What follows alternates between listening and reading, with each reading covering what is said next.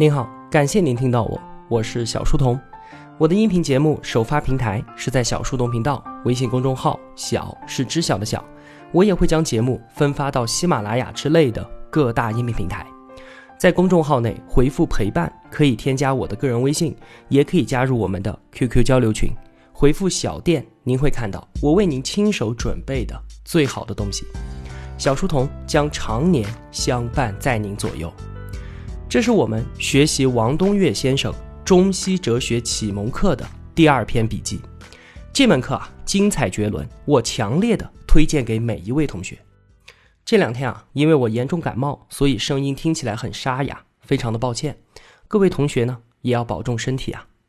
今天的笔记是紧接着上一期节目中西方文化溯源的下半部分，我们继续来讨论。虽然说自然选择造就了黑白黄三大亚人种，但是并不存在智力上的差异。那么各地的文明，特别是中西方文明的巨大分野是如何形成的呢？我们先来看中华文明。中华文明也叫做两黄文明，也就是黄土与黄河。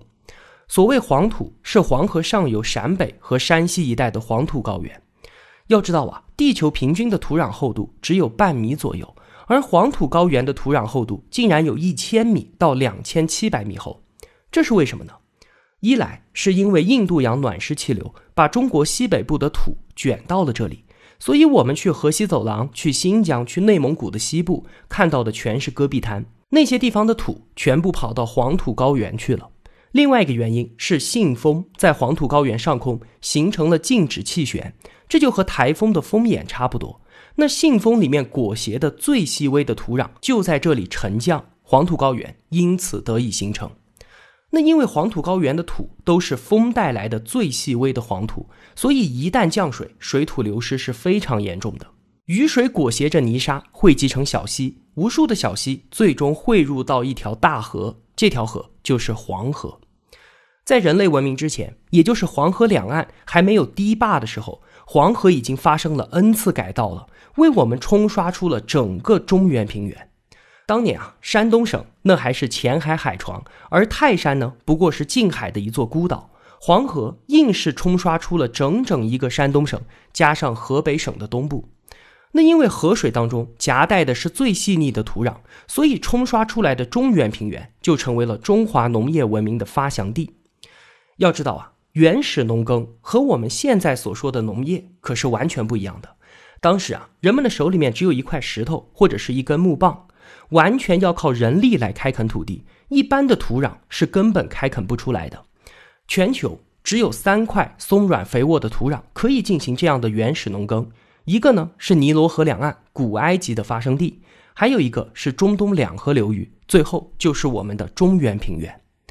那后来呀。我们国家的农业产出最高的地方不是在黄河流域，而是在江南。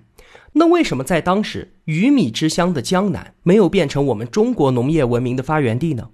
因为啊，那个地方自然资源得天独厚，生活在那个地方的人们根本用不着辛辛苦苦的去开发农业文明。王东岳说啊，文明一开始它就是一场违背人性的灾难。对此呢，他的观点和尤瓦尔·赫拉利在《人类简史》当中的观点是一样的。农业文明之前是采集狩猎的生存方式，享自然之天成，就正如圣经里面所说的那样，伊甸园嘛，人类和所有的动物都生活在里面，受上帝的供养。后来呢，人类吃了智慧果，从此有了知识，懂得了羞耻，就被上帝逐出了伊甸园。从此之后，人类就终生劳作方得温饱，这叫做失乐园。我们的一切生活资料全部都要靠自己去筹备。那农业文明被视为人类灾难的开端，这在我解读《人类简史》的第四期节目里面啊说的很清楚、很详尽了，在这里啊我就不再赘述。中华文明是一个典型的农业文明。前面我们说，进入到农业文明之后，人口暴涨，而土地它毕竟是有限的，结果是什么？就是生活资源十分紧缺，人们只好集中化的在每一亩土地上面集体协作、辛苦劳作，这样才能够生存下来。这个生存结构就使得中华文化在发生的时候，它就不讲究什么个人的权利和自由。我们需要的是和谐，是协作，是内部的协调。我们讲究伦理社会的关系，甚至啊形成紧密的血缘纽带而不散。这个就是中华文化的生发来源。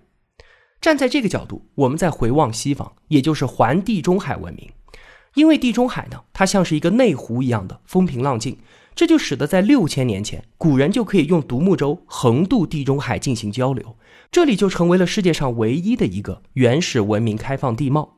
我们把目光聚焦到古希腊，古希腊那个地方啊，土地贫瘠。在公元六百年前，人口是很少的，勉强能够活得下来。可是，在之后人口暴涨，当地的产出养不活那么多人了，怎么办呢？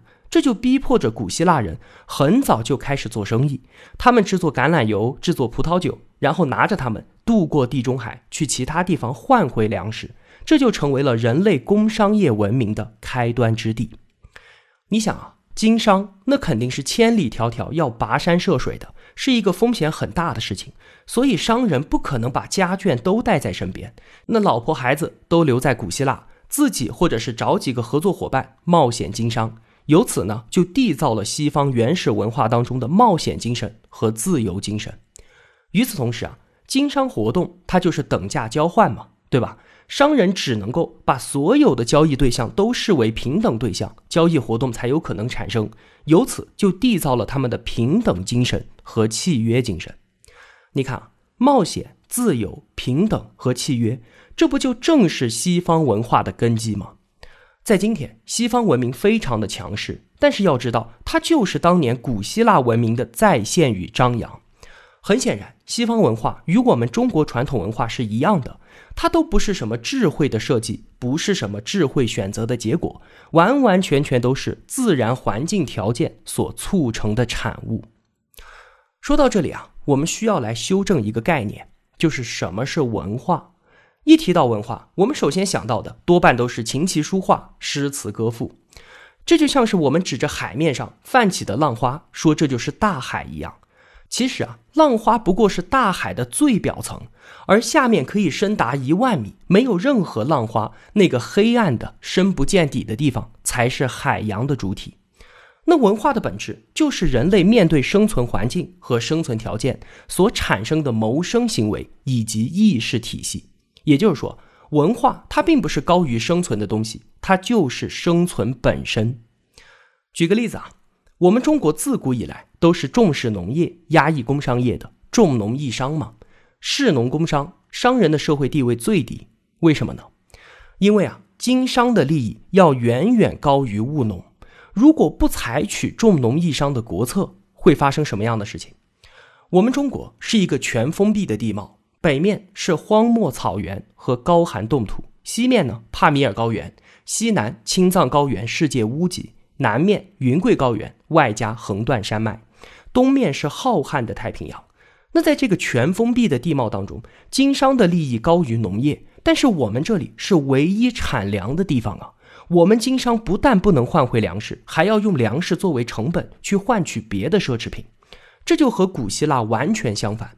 古希腊人经商是经过地中海换回粮食，而中国经商的话，却是一个丧失粮食的过程。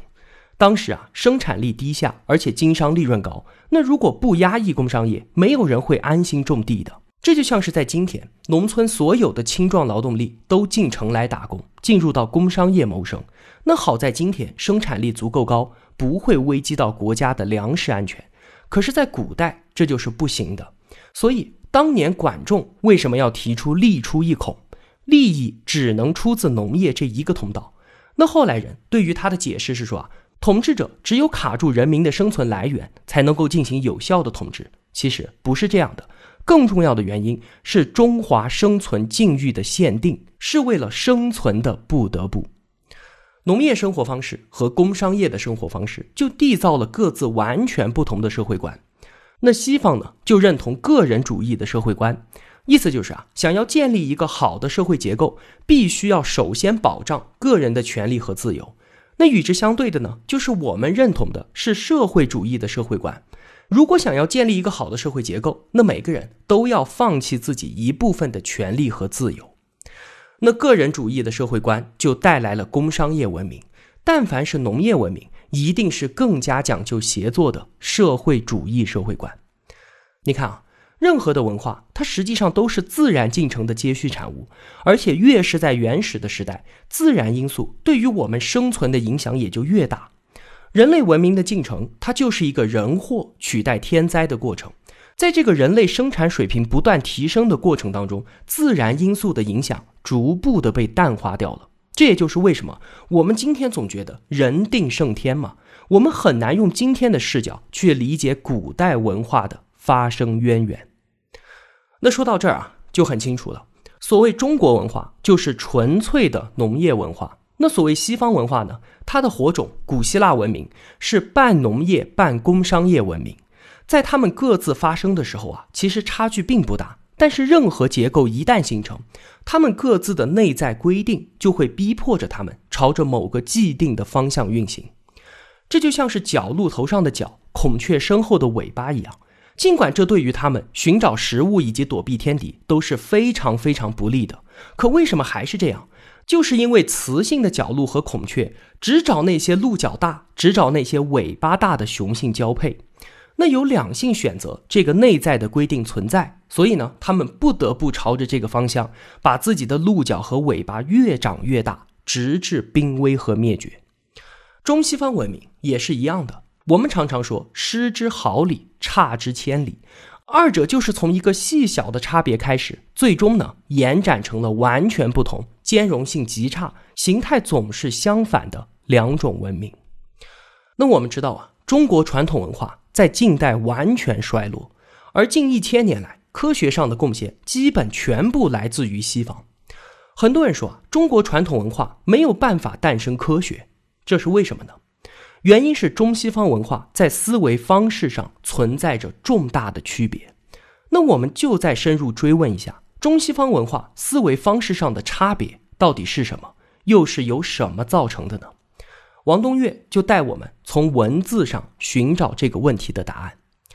有了文字符号，人类的思想才得以展现和推导，由此呢，缔造了人们明确的思想结构。当然了，影响人类思维方式形成的因素。并不单单只有文字，但是文字是最重要的一个因素。只有我们中国啊，使用象形文字一直沿用到今天。除此之外呢，世界各地都是用的拼音文字。很多人都认为啊，文字它是语言的产物，其实不然。文字最初和语言是没有关系的，语言是口到耳的传递，而文字呢是手到眼的传递。象形文字它本身就是一幅画。用来描绘生活当中的场景，或者是记录一件什么事情。当年啊，甲骨文有四千五百字，但是其中只有一千五百个字演化成了今天的汉字。那绝大部分三千多个字为什么不用了呢？因为啊，随着文字的发展，文字要跟语言结合，只有可以用单音节发声的那些字才被保留了下来。其他那些图形过于复杂、信息量过大、需要用一大堆语言才能够表述清楚的文字，全部都被抛弃掉了。而正是因为象形文字它是一幅一幅的图画，包含着巨大的信息量，因此我们的思维方式就可以十分的简洁，看图识意，不就可以了吗？所以我们更倾向于具象化，完全用不着在抽象的逻辑系统上做复杂的推演。这就是文字符号对于我们思维方式的巨大塑造力。我们的具象思维倾向特别适合缔造中国艺术文化。在古代啊，那些真正的大文豪其实都是艺术家，像什么屈原、李白、杜甫、唐宋八大家，无论是唐诗宋词还是其他文章，其中的思想性并不复杂深奥，而文字和意境上的美才是他们称之为大家的原因。因此啊，我们中国古代文化缔造艺术的能力是极高的。除此之外呢，就是缔造技术。今天啊，我们总是把科学技术并在一块儿说，但是我们要明白，科学和技术完全是两回事儿。所谓技术是实践经验在前，最后再来找一个理论把它给贯穿起来；而科学呢，恰恰相反，是逻辑建模在前，再用实践经验来加以验证。中国文化产生技术，但它并不产生哲学和科学体系。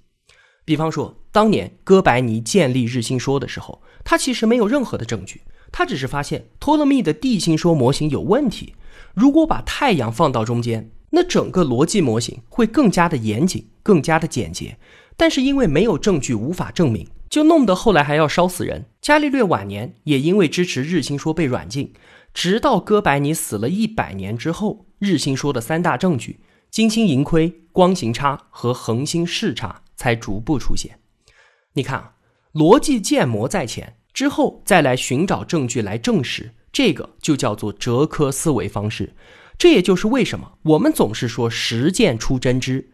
而在西方的哲学界，我们是听不到这句话的，因为我们整个文化体系就是一个具象的实际操作体系，是一个技术体系。而人类今天的知识已经跟实践没有什么关系了。我们说物质是由分子构成的，生命是由基因构成的，但是不管是分子还是基因，我们都不能够用肉眼或者是用经验看到它。我们今天的知识体系竟然全部都是抽象的。逻辑推演的产物，这就是为什么中国在古代是文明程度非常非常高的一个国家。在科学时代之前，我们创造了世界技术体系百分之七十以上的贡献，但是在科学时代来临之后呢，中华文明骤然衰落。就是因为技术体系，它需要在实际操作当中不断的去试错，效率非常的低。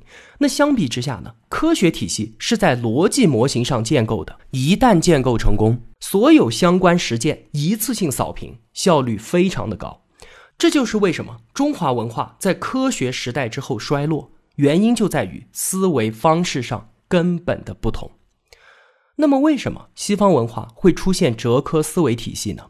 这就像是象形文字造就了我们的具象思维方式一样，拼音文字造就了西方文明抽象的逻辑思维方式。拼音文字啊，最早发生在地中海地区。之前我们就说，地中海那是世界上唯一的原始开放地貌，在这个地方啊，各个部族之间来往密切，那不管是经商还是打仗，文化交流不断。当一个人来到一个陌生部族的时候，没有办法交流，怎么办呢？他只能够把对方的发音用音标给标注下来。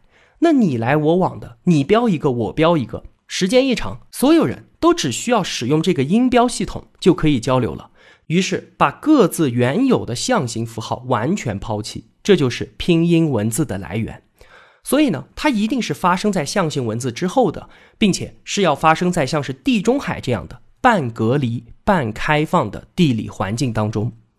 那反观我们中国。就不存在这样的隔绝状态和交流障碍，所以呢，我们没有必要出现拼音文字。拼音文字一旦出现啊，就带来一个问题，那就是文字本身失去概念了。象形文字都是一幅一幅的画嘛，它本身包含着很多的信息。那现在概念在文字符号当中消失，就必须要在抽象的逻辑推导当中建立起每个词语的概念，这就导致使用拼音文字的人。每说一句话，每想一件事儿，都要在强逻辑的规定下运行自己的思维。王东岳呢，把这个称之为逻辑强迫症。那可想而知啊，数千年来，他们必须在强逻辑逼迫下运行自己的思维。这样的抽象逻辑思维方式，就缔造了哲学，之后又延展分化出了科学。中西方从最底层的思维方式都完全不同，因此文化内涵自然也就全然背离。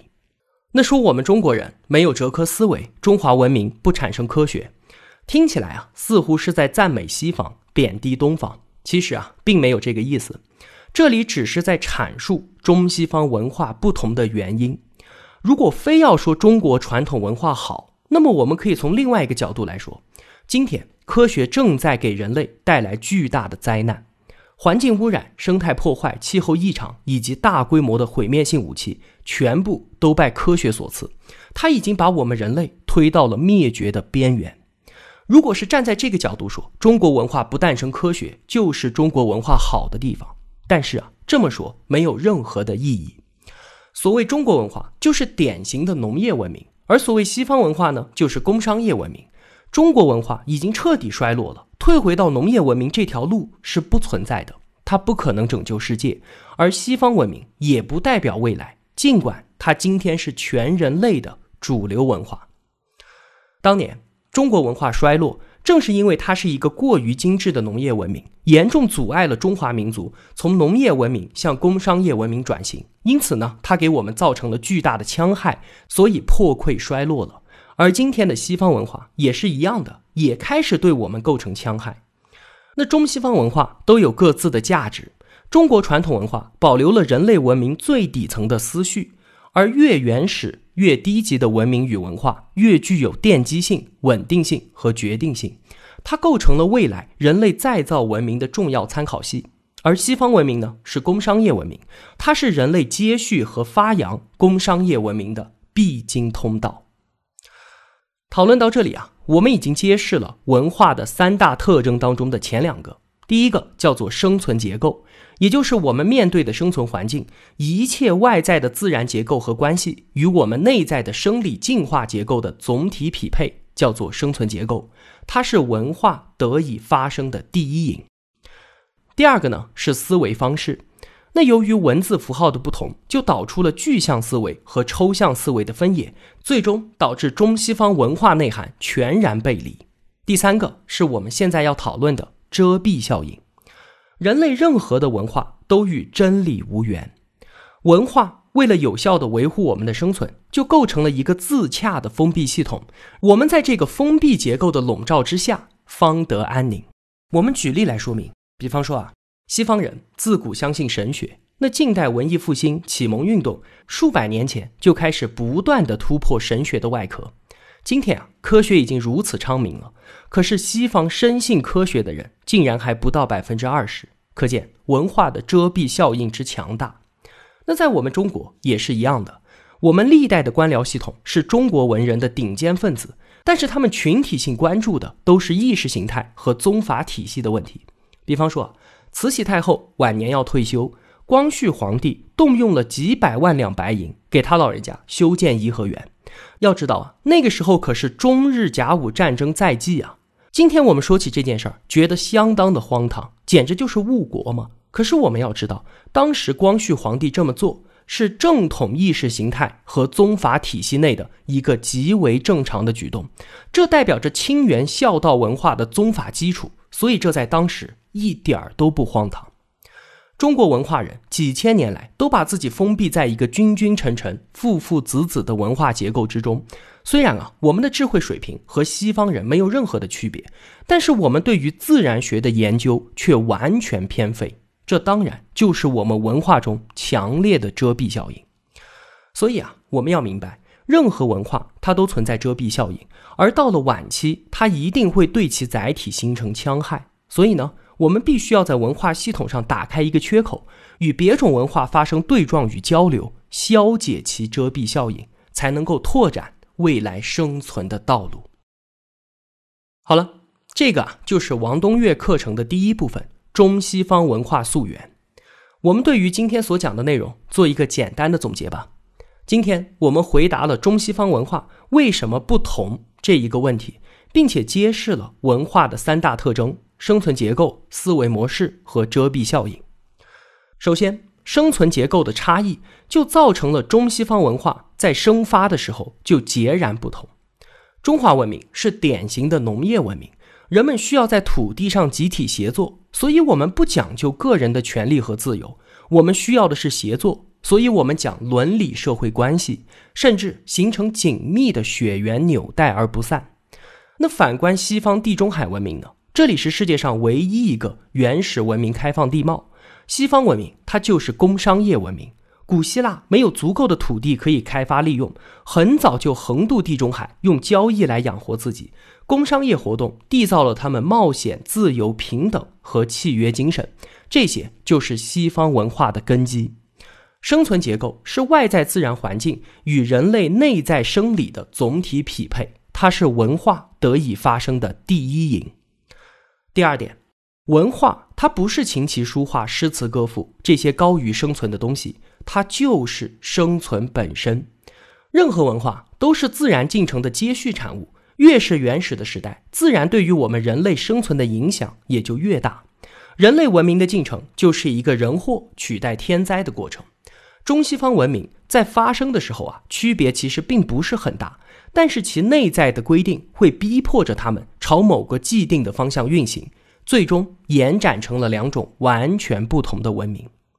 第三，中西方思维方式的差异，一直使用象形文字，我们就没有必要进行抽象的逻辑推演。所以呢，我们保留了具象的思维方式，因此我们缔造艺术和技术的能力极高。而地中海半开放半隔离的地理环境，因为交流需要，西方人使用拼音文字，但是拼音文字本身没有办法表示概念，这就逼迫它的使用者。不得不在抽象的强逻辑规定下运行自己的思维，而这样长期的抽象思维训练就缔造了哲学，之后又延展分化出了科学。第四，我们不赞美中西方文化的任何一方，我们只探讨文化得以生发的所以然。中国传统文化早就已经衰落了，我们不可能退回到农业文明。中国传统文化并不代表未来。而西方文明虽然是今天世界的主流文化，但是它已经展现出了对于我们的戕害，它依然不代表未来。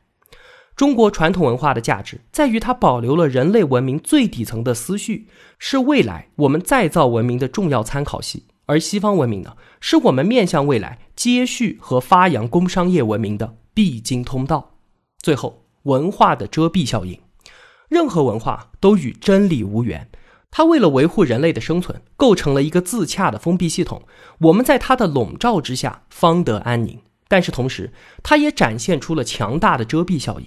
无论是在科学昌明的今天，西方人绝大部分依然信奉神明，还是在中国古代数千年，最聪明的那些头脑都将自己封闭在宗法体系当中，使得我们的自然学研究完全偏废。这些都极好的说明了文化的遮蔽效应。我们需要打开一个缺口，与其他的文化思想发生交流对撞，消解其遮蔽效应，才能够拓展未来生存的道路。好了，今天的节目啊就是这样了。如果我有帮助到您，也希望您愿意帮助我。一个人能够走多远，关键在于与谁同行。我用跨越山海的一路相伴，希望得到您用金钱的称赞。愿世间的美好都不被辜负。小店期待您的光临。我是小书童，我在小书童频道与您